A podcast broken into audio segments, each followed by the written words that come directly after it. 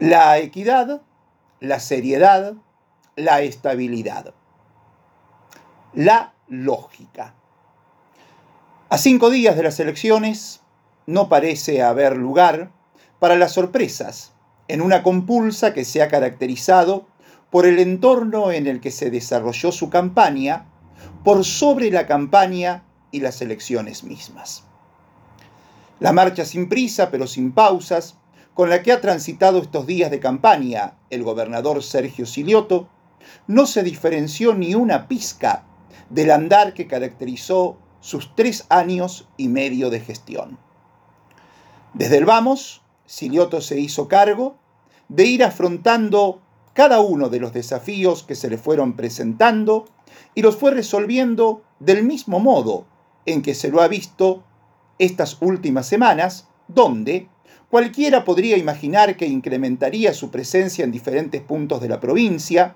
y aprovecharía cada una de esas apariciones encabezando actos donde siempre habría algo para inaugurar y sobre todo mucho para prometer. Tal cual lo había anticipado, no fue así. Pero eso no significó tampoco que hubiera estado ausente de los lugares donde se esperaba que estuviera, siempre como gobernador, no como candidato, que lo es, a ser reelecto. Y ese andar sin estridencias, pero sin demoras, le sigue reportando calidad a su imagen, que es la mejor de entre todos los gobernadores del país. Esta semana anunció el inicio de la construcción de 192 viviendas en 21 localidades de La Pampa, sin distinción de la camiseta política que use su intendente o intendenta. Estuvo en Calzatex, donde conoció la máquina inyectora de calzado que le permitirá aumentar la producción. Hizo el anuncio de otorgar un subsidio de 860 mil pesos a las pymes por cada empleado que incorporen robusteciendo así el programa de fortalecimiento del trabajo pampeano, creado en diciembre del 2020 y que ya ha generado 2.031 nuevos empleos en 28 meses. Celebró que el acueducto Néstor Kirchner ya haya atravesado subfluvialmente los ríos Colorado y Salado, por el que aseguró que seguirá jodiendo para defenderlo del constante atropello mendocino que ahora quiere hacer otra represa con el apoyo, financiamiento también de Sergio Massa. Y celebró también el récord en cuanto a cantidad de trabajadores registrados que tiene la zona franca en Pico, con 597 empleados y empleadas. Así fue su última semana. Y así fue toda su gestión, en la que estableció su impronta cuando le tocó enfrentar la pandemia de la COVID-19 y, ante la aparente dicotomía entre salud y economía, no resolvió la eliminación de una de las partes, sino que, sin descuidar en lo más mínimo, incluso todo lo contrario, a la población que estuvo expuesta, como en todo el mundo, al riesgo epidemiológico, no se olvidó de quienes padecen vulnerabilidades extremas ante cualquier trastorno de la vida económica. Silioto, y lo hemos dicho siempre, comprendió que había que respirar, pero también comer, y protegió simultáneamente a los segmentos poblacionales amenazados con un adecuado balance entre las ciencias de la salud y las económico-sociales. Fue así que, sin despreciar a los beneficios dispuestos por el gobierno nacional, como el Programa de Asistencia de Emergencia al Trabajo y la Producción, ATP, y el de Ingreso Familiar de Emergencia, IFE, puso al Banco de la Pampa al servicio de las empresas para que pudieran subsistir y, sobre todo, mantener e incrementar su plantel de trabajadores. Ahí comenzó a desarrollar la equidad y la seriedad de la que habla su eslogan de campaña, aparentemente insulso, pero que cobra valor en tiempos donde la Argentina parece ir desmoronándose día tras día, y la estabilidad, característica que completa ese eslogan, se torna incuestionable en La Pampa,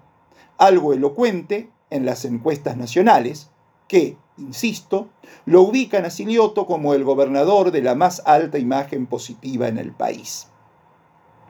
Es así que, en un entorno donde verdaderamente espanta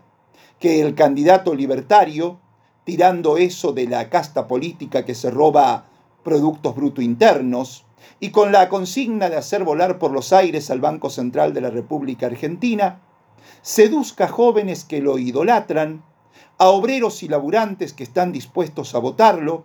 y a streamers y raperos que lo prefieren. Mete miedo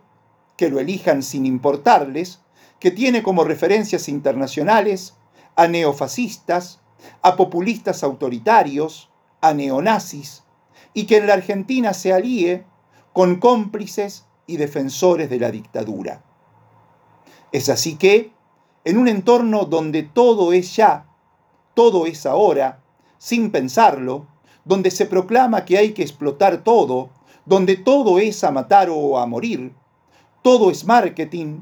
todo es armar estrategias para que otro se traiga una verdad que no es verdad, donde no importa el contenido, sino cómo se arma el discurso para que se compre, aunque después se haga lo que se les antoje, Silioto solo muestra la equidad, la seriedad y la estabilidad. Y vaya que no es poco. Incluso es muchísimo en una provincia como la nuestra, que siempre se ha caracterizado por ser tranquila, llana, como su geografía. Tanto es así que el mismísimo intendente radical de General Hacha, Abel Sabarot, salió a relativizar la posibilidad de la que hablábamos unas semanas atrás, cuando apuntábamos que, como aquellos boxeadores que han sido vapuleados durante toda la pelea, salen a afrontar el último round con la esperanza de acertar un golpe contundente que deje knockout a su adversario, insinuábamos que aún sería posible que Juntos por el Cambio, Martín Berongaray, podía aún ilusionarse con el malestar que genera en todo el país la inflación, que ha sido incontrolable para el presidente Alberto Fernández y su superministro Sergio Massa, supuestamente del mismo signo político que Silioto. Pero el mismo Sabarot, intendente radical de Hacha, estimó que la incertidumbre y la bronca los ciudadanos la reservarán y la harán pesar en octubre, cuando se elija el nuevo presidente. En estas elecciones, dijo Sabarot, se evaluarán las gestiones locales y provinciales. Eso dijo obligando a que rápidamente Poli Altolaguirre, el candidato a diputado provincial de Juntos por el Cambio, saliera a cruzarlo, asegurando que va a haber un voto bronca el domingo que viene, porque los castigos electorales llegan cuando los bolsillos están flacos. Por más que en otra horrenda maniobra el gobierno nacional haya intentado ayudar a los candidatos oficialistas, alterando la fecha en la que se dará a conocer la inflación de abril, algo sobre lo que después tuvo que dar marcha atrás y ratificar que lo hará el viernes, como estaba previsto,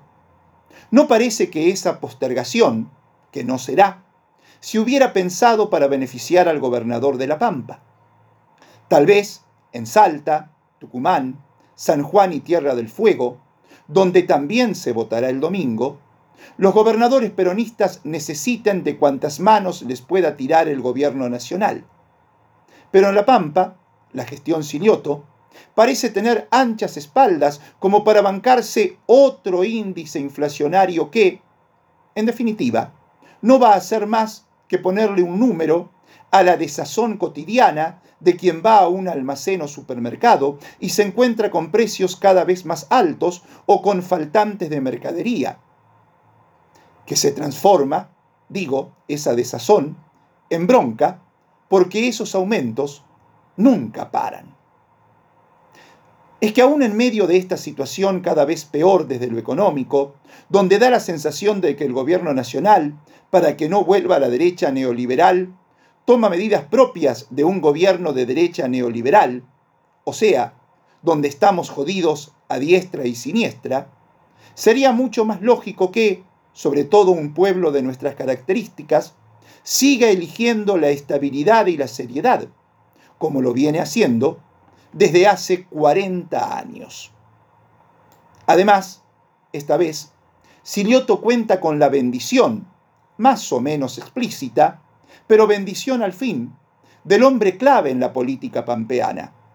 ese al cual, ante cada comicio, se dirigen todas las miradas y donde lo que haga, tanto como lo que deje de hacer, se torna determinante para la suerte del candidato peronista, sin importar de quién se trate. Esta vez, Carlos Berna dijo que Silioto se merece seguir gestionando. Y ya está. Claro que si de sensaciones hablamos, nunca antes hubo tanta incertidumbre. Incluso, nunca antes los competidores se abstuvieron de mostrar esas encuestas que contrataban y que por eso mismo siempre les daban ganadores. Hasta en eso es atípica esta elección, para la que no falta nada, y la lógica indica que la suerte ya está echada. Pero, verdaderamente, ¿será así?